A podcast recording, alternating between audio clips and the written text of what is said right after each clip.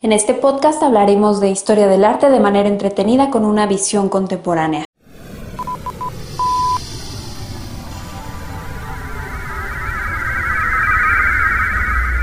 Sepultar el pasado.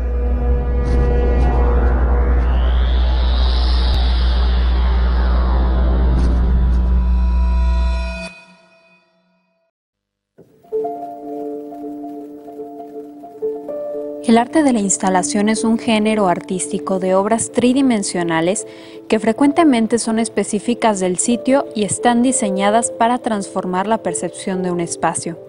Normalmente son pensadas para interiores. Sin embargo, el término no es excluyente y hay obras que se apropian del espacio público y dialogan con él. El nombre hace referencia al proceso que se sigue para el montaje de obras en un museo, como ese medio de exposición en los muros.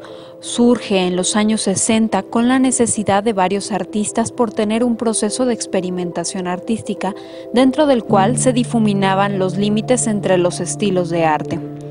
Muchos de los artistas se enfocaron en crear un ambiente o experiencia sensorial.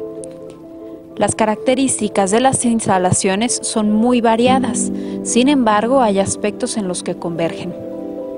Similar al performance, la instalación es temporal, aunque puede tener una duración más prolongada ya que implica la utilización del espacio y es posible que repose y se exhiba en determinado tiempo. Sin embargo, la única forma en que la instalación va a poder continuar viva es a partir de los testimonios, el recuerdo y los registros que se hayan hecho en su momento de la misma aunque existen instalaciones que se crean para que permanezcan en un sitio permanentemente. Los objetos que la integran no siempre son objetos que están relacionados entre sí, pueden ser totalmente ajenos y la inclusión en un mismo contexto y en un mismo espacio hace que adquieran un nuevo significado.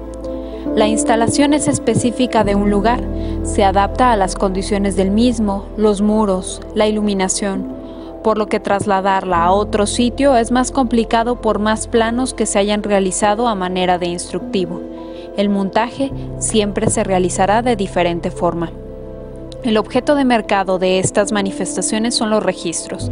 Ante la incapacidad de poder vender la obra completa, normalmente se venden los registros, las fotografías, los videos, los folletos o la documentación que estuvo alrededor de dicha muestra puede ser móvil o fija, puede invitar a la interacción, por lo que la distancia entre la pieza y el espectador puede acortarse o incluso desaparecer. Se puede asemejar a una escultura, sin embargo, no es solo eso, sino que se hibrida con otras disciplinas. Las clasificaciones en el arte contemporáneo son relativas, por lo que podemos ver cómo se mezclan, dialogan y se fusionan. Continuaremos reflexionando en la siguiente emisión de Sepultar el Pasado.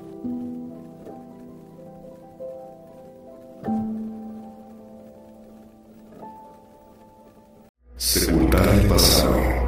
Desde el Museo Espacio del Instituto Cultural de Aguascalientes.